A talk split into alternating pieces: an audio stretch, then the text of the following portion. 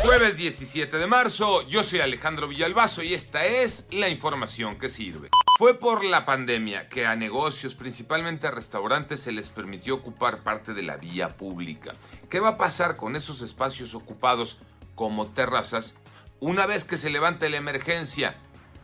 ¿Se van a quitar o se van a apoderar de la vía pública? Lalo González. Claro, este programa de apoyo para los restaurantes en la Ciudad de México y que surgió durante la pandemia de COVID-19 para apoyar a esta industria, a los restauranteros, pues lleva por nombre Ciudad al Aire Libre. Ahora la Cámara Nacional de la Industria Restaurantera y Alimentos Condimentados, así como autoridades de algunas alcaldías, como en esta que nos encontramos en Miguel Hidalgo, pues tienen la intención de dejar permanente este programa. Para ello tendrán más reuniones con algunos vecinos, con diferentes sectores, para saber cuáles son las incomodidades de tener justamente pues a estos restaurantes en vía pública.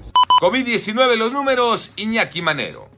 Muchas gracias Alex. En México van disminuyendo las medidas preventivas que aprendimos durante la pandemia. Sin embargo, la Organización Mundial de la Salud, en voz de su director general Tedros Adhanom Ghebreyesus, advirtió sobre un aumento en los casos de COVID en estos últimos días y por eso le pide a los países permanecer vigilantes.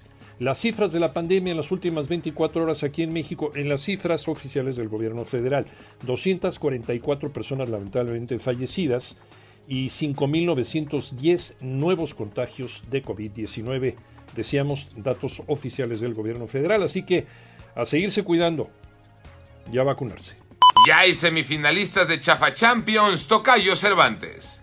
Así es, Tocayo, tenemos la Liga de Campeones de CONCACAF. Los Pumas lo hicieron, remontaron el marcador adverso de 3 por 0 y ganaron en penales 4 por 3 a la Revolution de Nueva Inglaterra para avanzar a la semifinal donde se va a medir a Cruz Azul y ahí tenemos ya asegurado un boleto para la gran final. Cruz Azul que empató uno en su visita a Canadá contra el Montreal, pero lo superó en el global dos goles por uno. Mientras que el turno esta noche es para León frente al Seattle Sounders. Buscará hacer lo mismo que los Pumas, buscar remontar el marcador adverso de tres goles por cero y tener entonces a los tres equipos instalados en la siguiente ronda. Yo soy Alejandro Villalbazo, nos escuchamos como todos los días de 6 a 10 de la mañana, 88.9 y en digital a través de iHeartRadio. Pásenla bien, muy bien, donde quiera que estén.